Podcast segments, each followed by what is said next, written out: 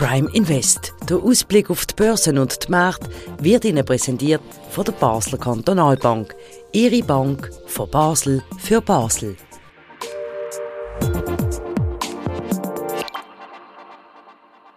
Herzlich willkommen zu einer weiteren Ausgabe von Prime Invest. Wir zeichnen das Gespräch wie immer live auf im Handelszentrum von der Basler Kantonalbank am Montag am Nachmittag.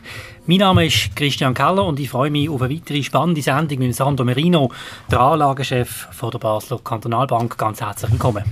Guten Tag, Herr Keller. Willkommen bei uns in der BKW.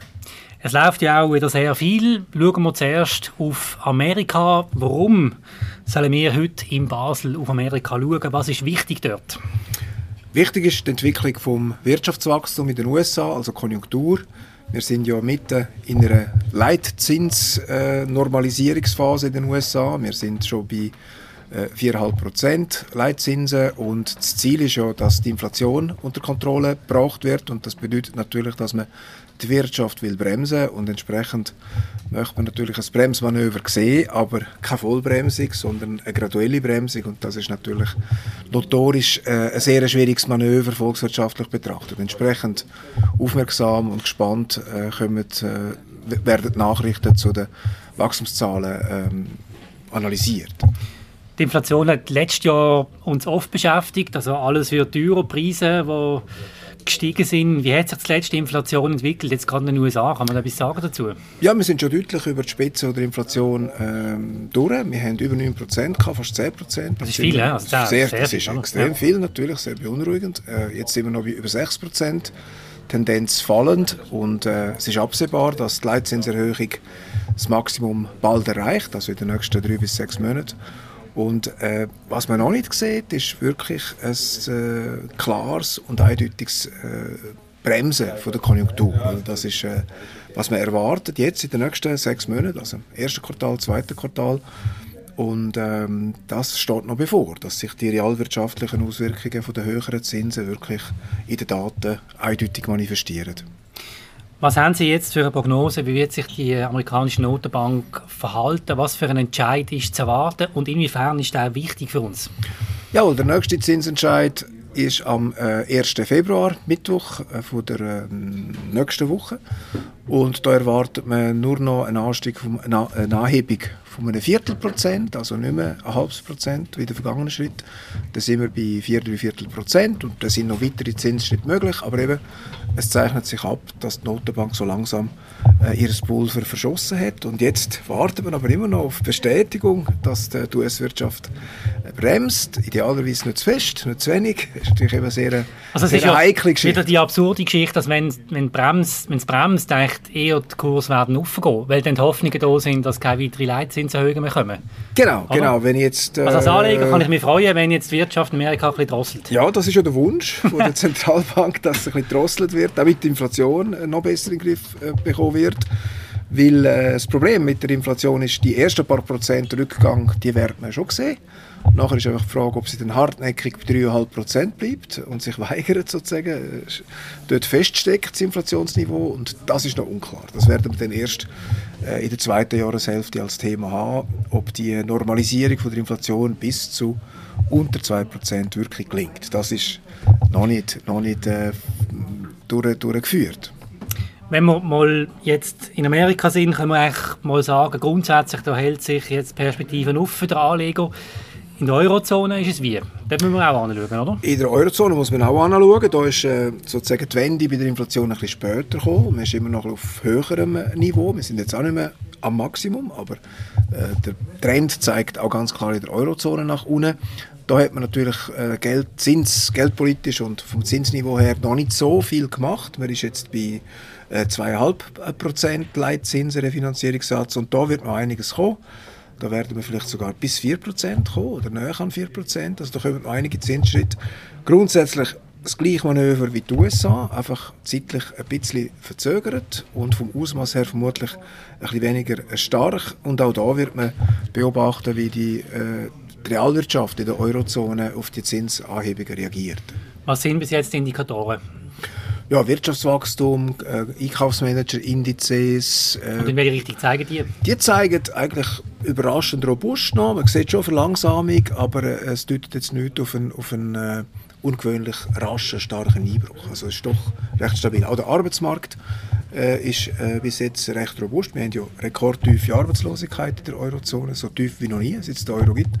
Äh, und das wären auch Indizien, äh, dass die Wirtschaft bremst natürlich, wenn sich die Beschäftigung äh, verschlechtern aber auch da ähm, braucht es noch Zeit, also es braucht noch ein, zwei, drei Quartale, bis man äh, ein besseres Bild bekommt von der, von der wirtschaftlichen Entwicklung.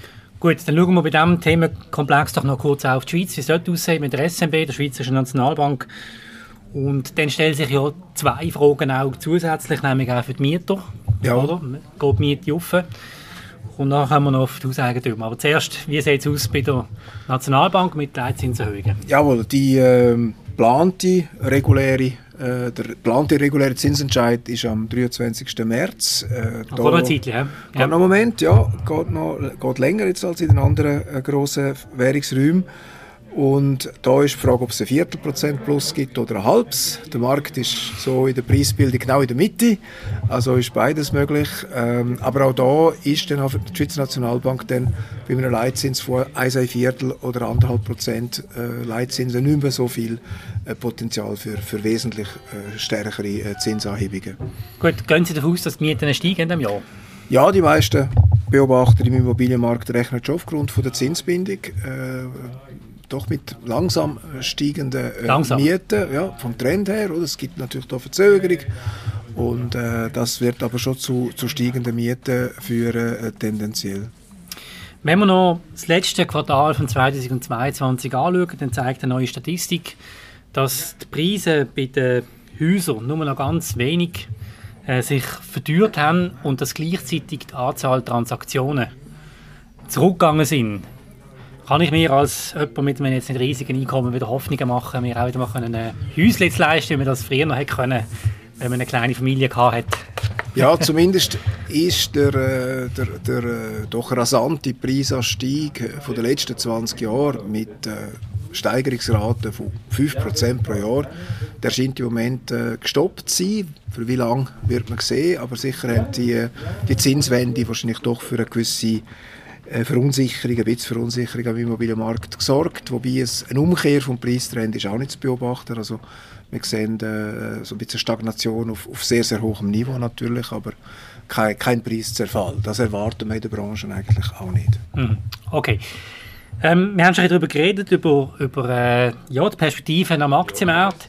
In Ihrem wöchentlichen Newsletter werden jetzt aber auch die Obligationen zum Thema. Sie sagen, die werden wieder attraktiver in gewissen Bereichen. Können Sie erklären, was sind das für Bereiche und warum werden Obligationen wieder attraktiv, bei welchen Renditen auch? Ja, also die, die Obligationenmärkte weltweit sind natürlich ein riesiger Markt für, für Anleger. Also es sind äh, Zehntausende von, von, von Milliarden an Volumen, äh, Staatsanleihen, Unternehmensanleihen verschiedenster Bonität, äh, andere Finanzierungsformen, die zweckgebunden sind. Es gibt äh, Green Bonds, nachhaltige Anleihen. Es ist also ein Riesenmarkt. Und da muss man sich immer sehr gut strategisch überlegen, in welche Zinsmärkte, äh, in welche Schuldner äh, und zu welchen Konditionen, in welchen Währungen äh, macht man Anlagen in Obligationen. Typischerweise sichert der Schweizer Investor Zinsanlagen gegen Fremdwährungsrisiken ab, weil es bringt wenig, wenn man mhm. äh, 2% mehr bekommt auf eine Fremdwährung und die Währung nachher über 5 Jahre 10% an Wert verliert. Also äh, muss man sich gut überlegen, wie man das, Zinsrisiko, das Währungsrisiko auch mit berücksichtigt. Wir sind nach äh, vielen Analysen zum Schluss gekommen, dass äh, Unternehmensanleihen mit guter Bonität recht attraktiv sind und auch nach Absicherung von der Währungsrisiken ist für den Schweizer Franken-Investor äh, eine Rendite von rund 2,5% pro Jahr möglich. Und das ist doch nicht mehr ein äh, Negativzins. Ja, kein Verlust mehr, oder? Es ist eigentlich äh, ist kein Verlust mehr. Und definieren Sie doch mal gute Bonität. Also was heisst das? Ist das und erwartet so, oder was ja, ist das Liga? Bonität äh, wird in der Regel über sogenannte Kreditratings äh, gemessen. Und da gibt es so quasi der Investment-Grade-Bereich, heißt der auf Englisch. Es gibt, glaube ich, kein besseres Wort als Anleihen guter Bonität auf Deutsch. Und da gibt es Ratings. AAA ist ja bekanntlich ja. das Beste. Und bis Single A oder Triple B ist die Ausfallswahrscheinlichkeit eine Firma auf 1000 äh, über fünf Jahre oder so etwas. Also ist im Moment sehr, sehr tiefe Ausfallswahrscheinlichkeiten. Und wenn man diversifiziert über, über äh, hunderte von Anleihen, was man auch machen sollte, dann ist das eigentlich von der Bonität her, vom Kreditausfallrisiko äh, eine sehr sichere ähm, Anlage. Und dort, das Segment meinen wir. Daneben okay. gibt es natürlich hochverzinsliche, die spekulativer sind, die ein bisschen Aktiencharakter haben. Da gibt es äh, halt riesige äh, Variationen beim Thema Obligationen. Das klingt einfach, aber es gibt äh, einen global sehr komplexen Markt, regional, Währungen, Bonität und so weiter und so fort. Ja. Wir sind fast am Schluss von dieser Sendung. Ich würde gerne noch mal kurz einen Ausblick nehmen. Wir haben ja das schwierige Jahr hinter uns mit vielen Verlusten, die am Schluss geblieben sind. Ähm, jetzt, wo wir die erste Sendung gemacht haben, im neuen Jahr, haben wir können sagen, es ist mit Schwung gestartet. Jawohl. Wenn wir jetzt den SMI anschauen, wenn wir die Stimmung anschauen an dem Markt, das ist ja das Thema, das jeden Tag beschäftigt. Wie sieht es aus? Ich würde sagen, moderat äh, zuversichtlich. Noch zuversichtlich? Ja, wir haben jetzt äh, sicher mit Volatilität muss man rechnen, auch in diesem Jahr. Das äh, liegt ein bisschen am Wesen der Finanzmärkte. Es gibt auch genügend Unsicherheitsfaktoren. Jetzt kommt dann wieder die äh, periodische Debatte über das äh, Schuldendach von den USA, wo am Schluss immer gelöst wird, aber einfach mit maximal äh, möglicher Aufregung davor. Äh, es ist ja nicht wirklich Gibt's ein Schulden... Das ist so, das kommt dann immer so, jetzt ist Amerika pleite. Genau, genau. Und, ähm, Und dann geht es gleich weiter. Gibt's irgendeine, ja, ja, aber gibt es da irgendeine Anlagestrategie? Also wie sind die Kurse normalerweise drauf, wenn jetzt das so diese ganze Periode, oder? Man ja, schüttelt äh, oder bleibt das mittlerweile so, kann, ist einfach gleich? Oder? Es kann für Volatilität, für Volatilität sorgen, das Thema. Es ist ja nicht wirklich eine Schuldenbremse im eigentlichen Sinn.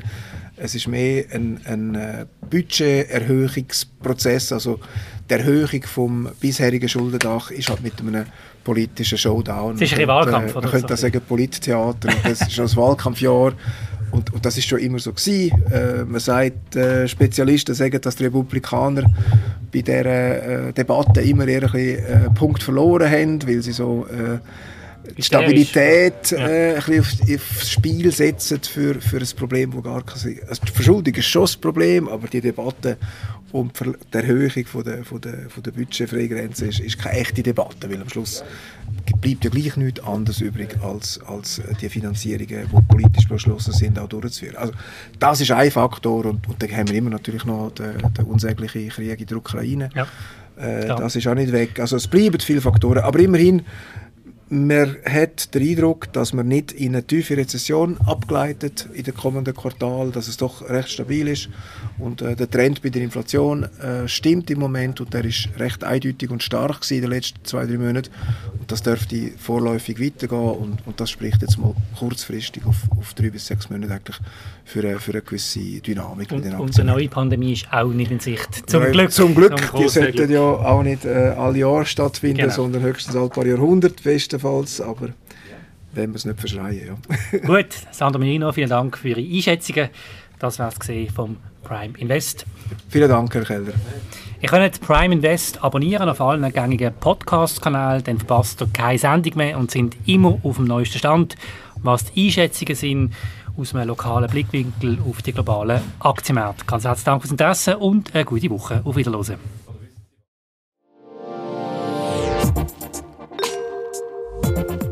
Prime Invest. Der Ausblick auf die Börsen und die Märkte wird Ihnen präsentiert von der Basler Kantonalbank. Ihre Bank von Basel für Basel.